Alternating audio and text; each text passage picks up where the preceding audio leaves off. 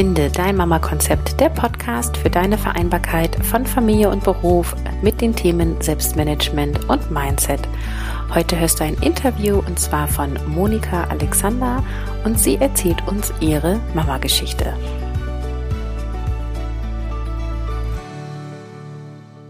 Heute haben wir hier eine Mama-Geschichte und zwar von Monika und Monika ist Bankkauffrau in Elternzeit und hat zwei Kinder, 2018 und 2020 geboren, also so wie meine kleinste, jüngste sozusagen. Und heute sprechen wir über, ja, ihre Mama-Geschichte, über gleichberechtigte Elternschaft und wie sie und ihr Partner so ihren Weg gehen. Und erstmal Hallo und herzlich willkommen. Ja, hallo Caroline, vielen Dank, dass ich deine Gästin heute sein darf. Ich freue mich sehr. Ja, ähm, dann erzähl doch mal ein bisschen ähm, von vor dem ersten Kind sozusagen. Mhm. Ähm, habt ihr da beide 40 Stunden gearbeitet, äh, zusammen gewohnt? Also wie war so die Ist-Situation, ähm, ja, quasi in der Schwangerschaft vom ersten Kind? Ja. Also vor dem ersten Kind war bei uns die Situation so, wie ich behaupte jetzt mal bei vielen ist. Wir haben beide Vollzeit gearbeitet ich als Bankkauffrau und mein Mann als Landesbeamter. Und ja, wir haben uns wirklich alles sehr gut gleichberechtigt aufgeteilt. Ich hatte nie einen Mangel gespürt, dass er mal mehr hätte machen können oder, oder wie auch immer. Wir waren auch finanziell gleichgestellt. Es war immer sehr ähnlich. Und ja, das war eine sehr entspannte Ausgangslage. Okay. Genau.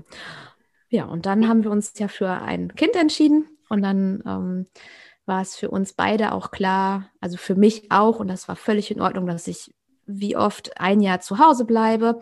Nur wir hatten es noch mal ein bisschen anders aufgeteilt. Ich hatte weniger Elterngeldbezugsmonate und er hatte dann drei Monate statt die, ich sag mal, standardmäßigen zwei Monate. Einfach weil ähm, am Ende wäre es gehopst wie gesprungen gewesen, aber wir haben das einfach so gemacht, weil wir auch viel reisen wollten mit dem Kind und ja, dann hat er da die drei Monate Elternzeit genommen mit Bezug und dann haben wir das auch gemacht und das war alles gut. Ja. Und wie habt ihr dann erwerbsgearbeitet, quasi mit einem Kind, was dann über eins war? Ja, mit 13 Monaten ist dann unser Kind äh, zu einer Tagesmutter gegangen. Die Eingewöhnung habe ich gemacht. Das war für mich auch in Ordnung. Und es war ganz klar, sobald ich in die Anstellung zurückgehe, reduziert er seine Arbeitszeit. Das war schon tatsächlich vor der Geburt des ersten Kindes klar.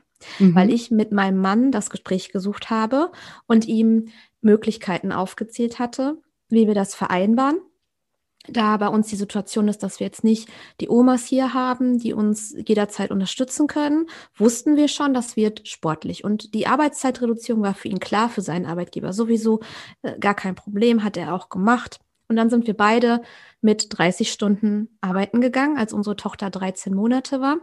Und in, in der Theorie war das ein super ausgeklügeltes Konzept, was auf jeden Fall super funktioniert.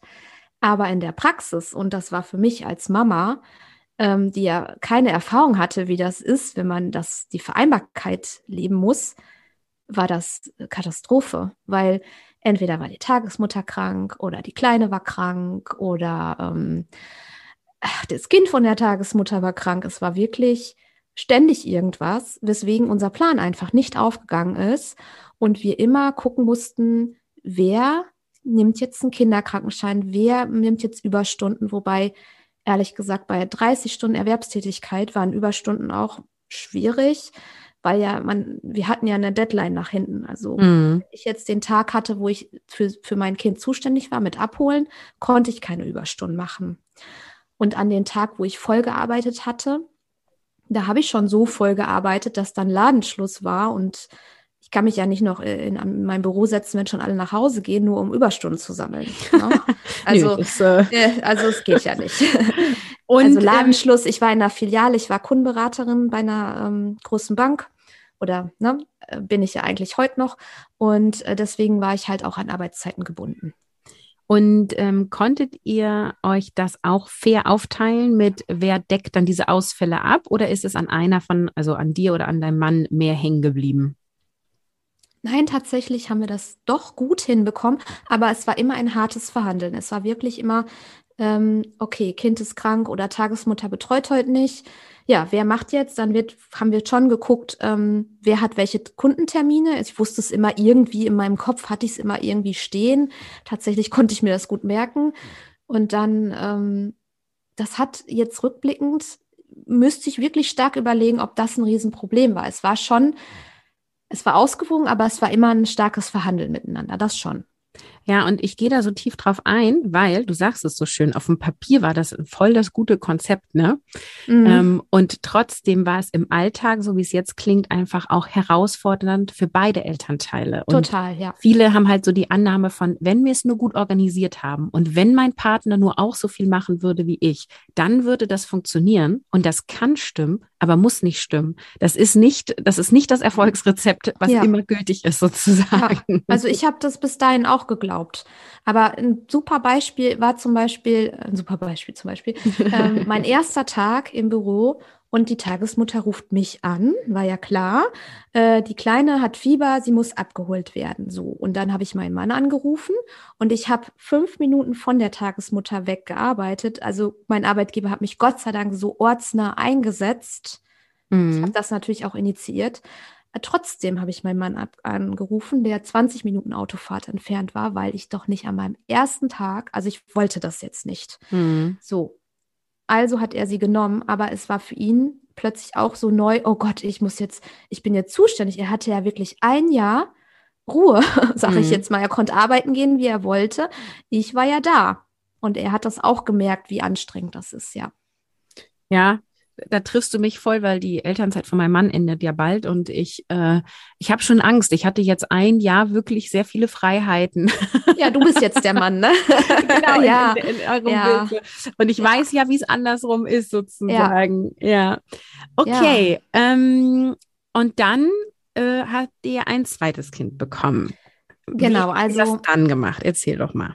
Ja, ähm, also ich war schon schwanger, als ich dann in den, in den wieder, also in meinen Angestelltenjob zurückkam. Mhm. Also als meine Tochter 14 Monate alt war, 13, 14 irgendwie so, war ich schon schwanger.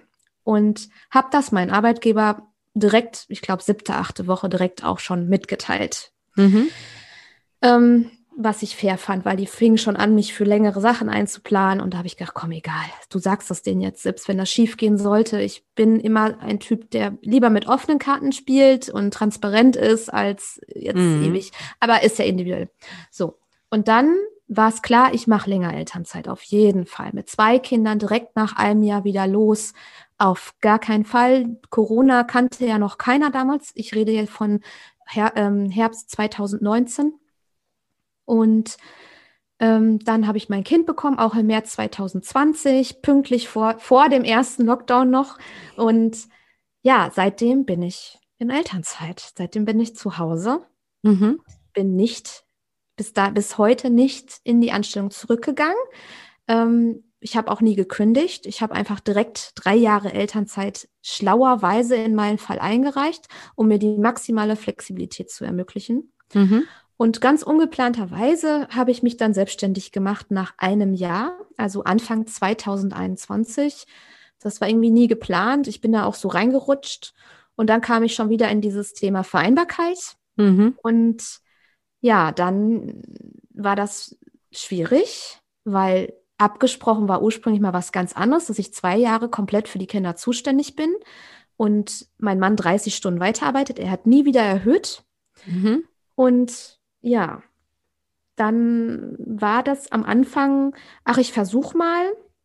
Ich habe mich ja erst weitergebildet zur Online-Marketing-Managerin IHK und dann habe ich mich als Freelancerin selbstständig gemacht. Man nennt das virtuelle Assistentin. Ich mag den Begriff nicht. Ich benutze ihn aber, damit die Leute wissen, was ich ungefähr mache. Und ähm, das war am Anfang so, ich probiere das einfach mal, so ohne Konzept, ohne Plan, ohne nichts. Das Einzige, was ich wusste, ist, wie es mit den Finanzen läuft, weil das kenne ich, damit kenne ich mich gut aus. Und steuerlich kenne ich mich auch relativ gut aus und den Rest gar nicht so. Ja, und dann habe ich gemerkt, das braucht ja doch ein bisschen mehr Zeit. So mal eben eine Webseite bauen, hatte ich vorher schon gemacht, kannte ich alles. Aber das geht trotzdem nicht mal eben. Und das dauert trotzdem ewig. Und bei ganz kleinen Zeitfenstern, die mir zur Verfügung standen damals mit einem Baby und einem Kleinkind, kam dann eine Menge Frust hoch, dass ich nicht weiterkomme mit dem, wofür ich brenne, was ich gerne machen möchte. Ja, und da war es dann schon so, dass, dass wir ein bisschen Zeit brauchten, um da ähm, eine Strategie auszuklügeln, wie ich meine Selbstständigkeit aufbaue, wie ich dann meine Selbstständigkeit auch führe und wie dann hier die Vereinbarkeit gelebt werden kann. Mhm. Und äh, du hast gesagt, du bist da so reingerutscht. Da würde mich nochmal interessieren, also wie bist du da reingerutscht und wie habt ihr das dann mit der Kinderbetreuung gemacht? Also hast du dann quasi ähm, immer die Schlafzeiten genutzt oder hattet ihr Betreuung oder wie habt ihr das geregelt? Ich bin da reingerutscht, weil ich bei der ersten Elternzeit von meinem Kind, ich habe ja erzählt, wir wollten reisen. Wir haben mhm. auch viele, viele Reisen gemacht und habe darüber einen Blog ähm, ins Leben gerufen. Ähm, und aus diesem Reiseblog hat sich dann hinterher noch ein anderer Blog, ein Mama-Blog entwickelt. Weil wir jetzt nicht Dauerreisende waren, wollte ich trotzdem irgendwie weiter schreiben, weil ich so viel Resonanz hatte und habe dann halt zwei Blogs gehabt. Und dann hatte ich irgendwann die Idee, boah, irgendwie möchte ich gern online sichtbar werden und meine Klickzahlen sollen hochgehen und ich möchte da mehr Wachstum. Und da habe ich gedacht, machst du mal eine Weiterbildung zum Online-Marketing-Manager habe das dann, da waren schon meine, mein Sohn war da, mein Baby und Kleinkind, das war unser Stand, habe ich mit meinem Mann abgesprochen, du, ich möchte das machen. Das war komplett remote über mehrere Wochen und da hat er gesagt, okay. Sein einziger Invest war damals tatsächlich, mir, mir Donnerstagabend freizuhalten, weil da dann diese Live-Treffen waren. Mhm. Und der Rest war komplett selbstständiges Erarbeiten mit der Facharbeit und so weiter. Mhm. Es hat wirklich gut geklappt, aber ich weiß noch, dass er wirklich immer so, okay, heute ist Donnerstag, heute muss ich beide allein ins Bett bringen, das wird heute lang. ne, weil bei Baby und am Zahn und die Kleine war auch gerade erst zwei oder ja, doch zweieinhalb war sie schon. Das ist natürlich dann eine Herausforderung. Aber es mhm. war gut für ihn, weil er dann auch das mal machen musste. Also mhm. rückblickend gesagt war es echt super. Und ähm, genau, und gelernt habe ich dann ja irgendwie so drumherum. Damals ist mein Sohn um fünf Uhr morgens aufgestanden und hinlegen wie beim ersten Kind war ja nicht mehr, weil das, die, dieses Kleinkind war ja auch noch da. Also wenn er müde wurde, sich dann hinzulegen. Und dann war der Tag durchgepowert bis 21 Uhr, bis da mal wirklich alles zuverlässig schlief. Und dann fing meine Zeit an. Das war damals so Standard, ja. Ich finde das super spannend mit eurem Donnerstagabend, weil ich glaube, dass das ähm, also es gibt ja einerseits nicht dieses Rezept, aber es gibt irgendwie so Zutaten, die bei vielen funktionieren. Und eine Zutat ist ja, es gibt quasi ein ein Mussgrund, warum der andere alleine die Kinder versorgt. Also, ne, wie bei dir genau. jetzt dieses, genau. komm, das ist der eine Abend, das ging wahrscheinlich ein, zwei Stunden, ja, ja, auch nicht ja, ewig. Ja. Du Auf warst ja dann Fall. auch noch zu Hause sozusagen. Das ist, kann ja jetzt wohl, ne, von 24, 7 sozusagen diese zwei Stunden, das muss jetzt irgendwie möglich sein. Ähm, und, äh, und gleichzeitig macht es was mit dem ganzen Familiensystem. Also zwischen euch partnerschaftlich, zwischen ihm und den Kindern, für ihn in der Vaterrolle. Und ich finde, das wird immer von außen so unterschätzt sozusagen, ne? Ähm, weil wie viel Veränderung das bringt, eben auch im positiven Sinne, ja. Also so dieses, ähm, er lernt, dass diese Kinder allein ins Bett zu bringen, die Kinder lernen, es geht auch ohne Mama.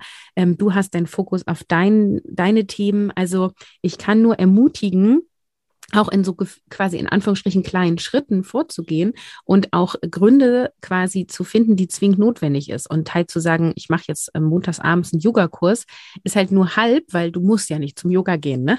du mhm, kannst es genau. ja auch genau. ausfallen lassen. Genau. Nur wenn du eine Weiterbildung machst und die bezahlst und das wirklich lernen willst, dann lässt du halt nicht so einfach mal eine Q&A-Session ausfallen, ne? Ganz genau.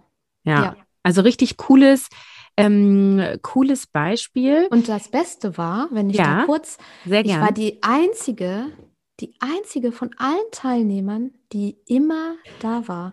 es, es, hat mal hier mal einer gefehlt und dann hat mal ein anderer am anderen Termin gefehlt und ich war immer da. Und dann habe ich mir das auch mal so überlegt, Wahnsinn, ich bin hier total eigentlich ähm, eingeschränkt in meiner Zeit und trotzdem schaffe ich es immer da zu sein. Ja, danke für dieses Beispiel, weil es ist nämlich eine Frage der Priorität. Ne?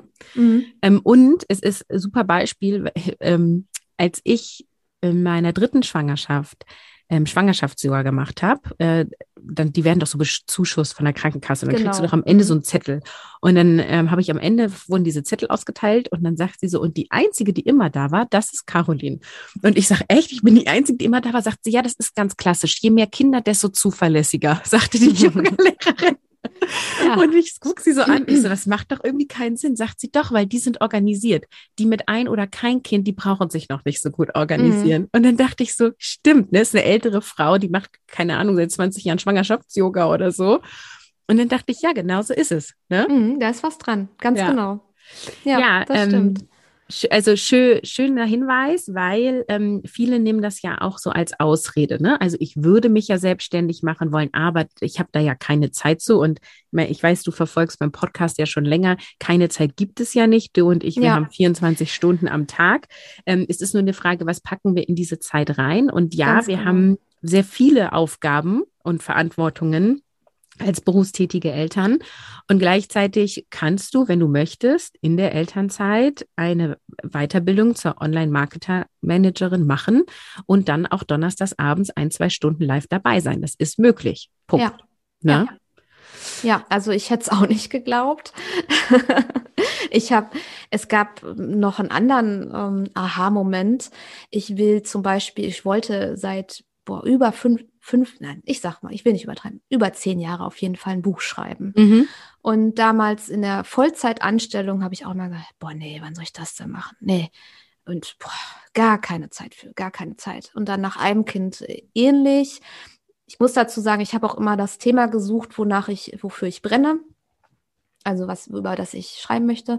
Und jetzt habe ich aber auch ein Buch geschrieben, letztes Jahr im Herbst, mit zwei Kindern, mit zwei Kleinkindern dann jetzt ich muss dazu sagen, ja, da war auch mal eine Nachtschicht dabei. Aber ja, da waren auch mal geblockte Zeiten tagsüber dabei, wo mein Mann mir den Rücken frei halten musste, weil äh, die Abgabe fürs Lektorat anstand. Ne? Mhm. Ja. Ja, sehr cool. Ja, also alles ist möglich, wenn wir nur wollen. Und wir müssen nicht alles möglich machen, aber halt eins nach dem anderen auf jeden Fall. So. Genau. Ne? Ja, ganz Jetzt genau. ist ja immer der spannende Punkt ähm, jetzt bist du ja in Anstellung in Elternzeit, hast dich sozusagen überraschenderweise weitergebildet und bist in eine Selbstständigkeit gerutscht. Wie geht's denn nun weiter? Also jetzt sind ja viele ähm, ja Frauen auch wieder in dem Struggle. So gehe ich wieder zurück? Mit wie vielen Stunden? Was mache ich mit meiner Selbstständigkeit? Schaffe ich beides? Ähm, wie geht's dir mit diesem Thema? Mhm. Über dieses Thema habe ich sehr viel drüber nachgedacht. Also letztes Jahr, also Januar 21, mh, mm, seitdem bin ich so richtig offiziell selbstständig, sage ich jetzt mal. Und die ersten Monate habe ich kaum Umsätze gemacht. Und da war zwar für mich ja natürlich dann auch klar, gut, wenn ich dann 2022 zurückgehe, ich wollte Teilzeit in Elternzeit zurückgehen, ähm, dann ist das, geht das klar. So, jetzt ist aber so, dass meine Selbstständigkeit schon deutlich gewachsen ist. Ich habe letztes Jahr mehr Umsatz gemacht, als ich eigentlich äh, gedacht hätte. Wer jetzt sagt, okay, hm, ich, ich würde es gerne nochmal vervierfachen, sage ich jetzt mal so. Also mhm. es ist immer noch zu wenig, dass ich hier dasselbe verdiene wie mein Mann, aber genau wie bei dir ist mein Ziel, dahin zurückzugehen, wo ich vor den Kindern stand, nämlich mit gleicher Arbeitszeit und gleicher, gleichem Einkommen. Mhm. Und das weiß auch mein Mann. ja, der Stand jetzt ist, dass ich mich für ein Halb-Halb-Modell entschieden habe, dass ich 15 Stunden Selbstständigkeit plane weiterhin und 15 Stunden zurück in meine Anstellung gehe. Das hat verschiedene Gründe, unter anderem natürlich auch, weil ich noch nicht den Umsatz erreiche, dauerhaft, den ich haben will und dass ich sehr tief sinken würde mit meinem ähm, Gewinn, mit meinem monatlichen Gewinn, da ich auf den Höchstsatz der Krankenkasse gehe, ist, darf man auch mal sagen, auch das ist es. Ich ähm, bin immer noch im Elterngeld Plus Bezug. Wir nutzen nämlich auch den Partnerschaftsbonus, den ja wirklich, der ist ja stiefmütterlich. Den darf man nutzen. Viele kennen den gar nicht.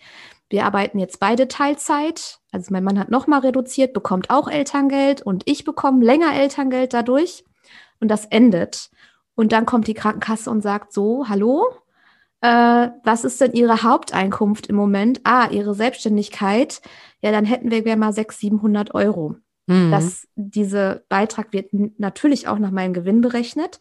Aber bei uns ist die Situation, dass wir auch noch Vermietung haben und dass das Einkommen meines Mannes, da er Beamter ist, aus irgendwelchen Gründen auch für die gesetzliche Krankenversicherung zählt. Und dadurch rutsche ich total hoch in meinen monatlichen Beitrag.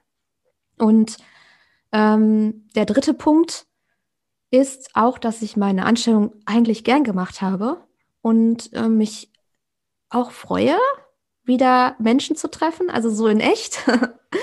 und ich habe mit meinem Arbeitgeber eigentlich eine ziemlich coole Vereinbarung getroffen. Zwei Tage, ein Tag Homeoffice, ein Tag im Büro. Und damit bin ich sehr zufrieden.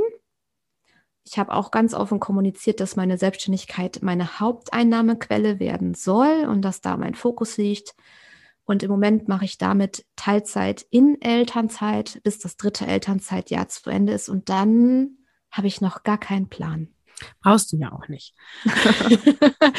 also was ich da sehr cool finde, also danke äh, an, äh, für diese Einblicke. Das sind äh, mehrere Aspekte. Einmal spielst du immer mit offenen Karten. Das ist natürlich Geschmackssache, aber der Riesenvorteil davon ist natürlich das Thema schlechte Gewissen. Ja, also ich kenne auch viele Mütter, die dann sich selbstständig machen und dann das dem Arbeitgeber nicht so richtig sagen oder nur so halb oder halt sagen, ja, ich mache das nur so ein bisschen, aber eigentlich gibt es da voll die großen Umsätze und so.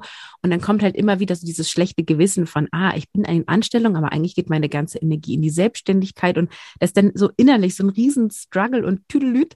Und ähm, das erleichterst du dir halt gerade voll, indem du einfach sagst, so ja, ich komme wieder und ich arbeite gerne hier und das sind die Stunden, die ich wiederkommen möchte und wie wollen wir das möglich machen und ich mache das andere und da setze ich auch meinen Fokus drauf und gut ist. Und das ist ein schönes Beispiel dafür, dass der Arbeitgeber dann nicht gleich sagt, ja, nee, dann kannst du gleich zu Hause bleiben.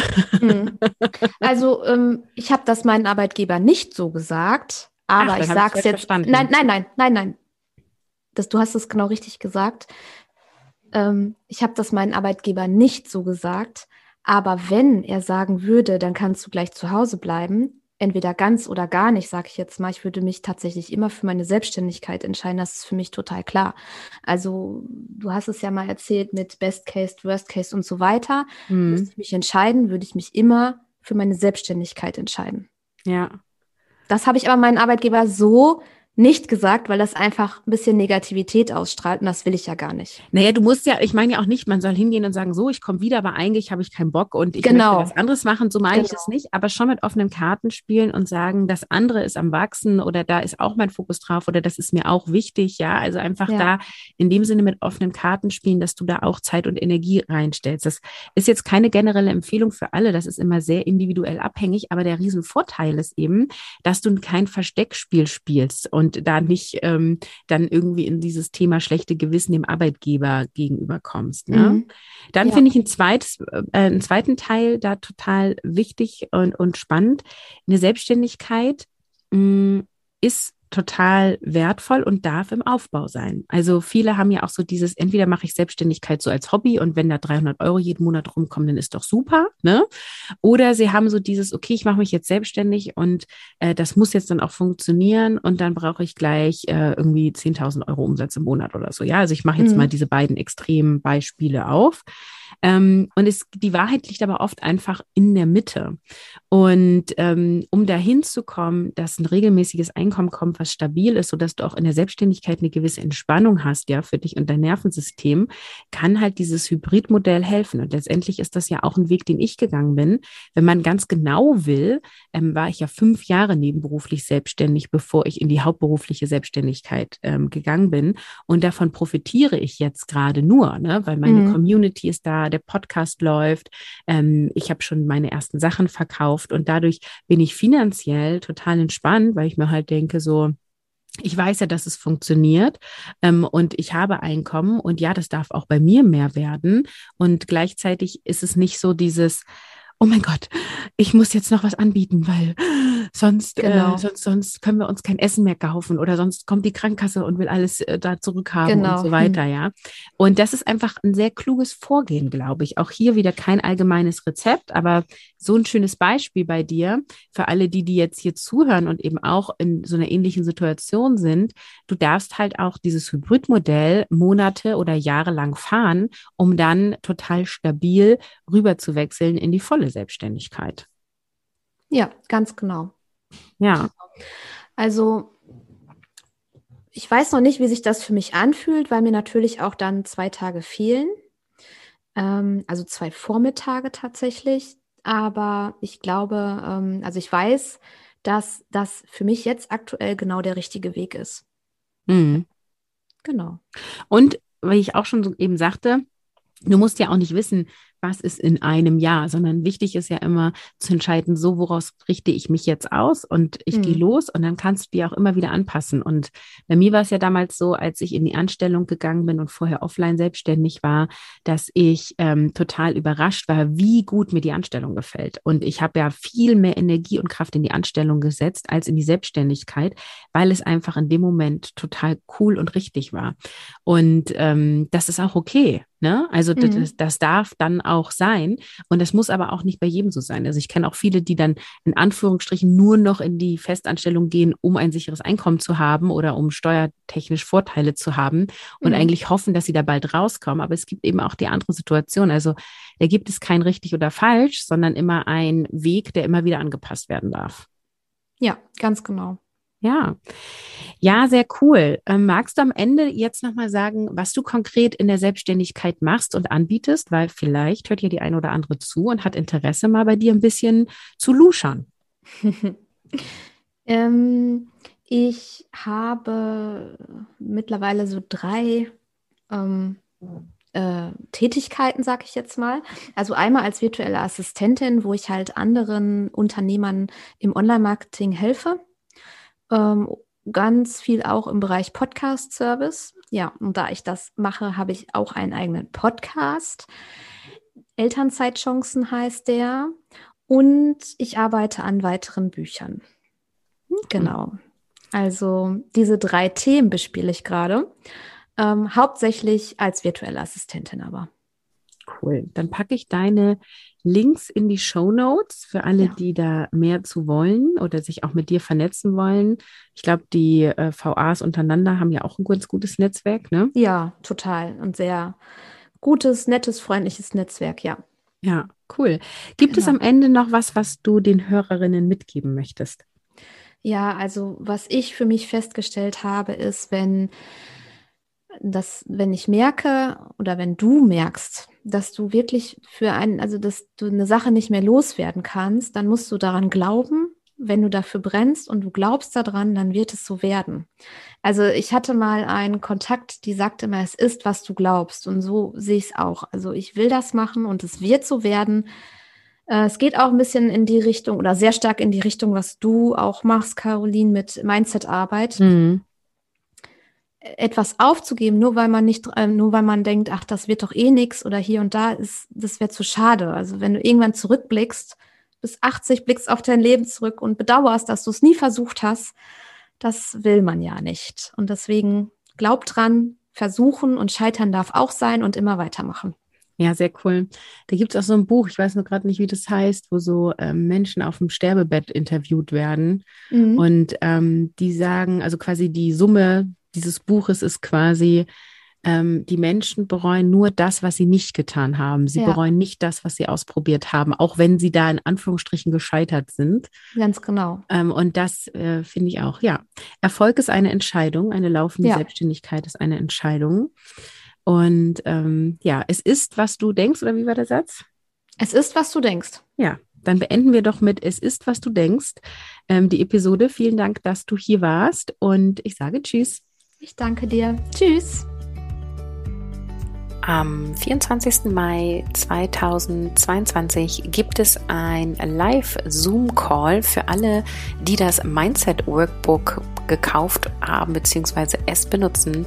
Wenn du auch dabei sein willst, dann geh auf carolinhabekost.de slash call. Den Link findest du auch in den Show Notes.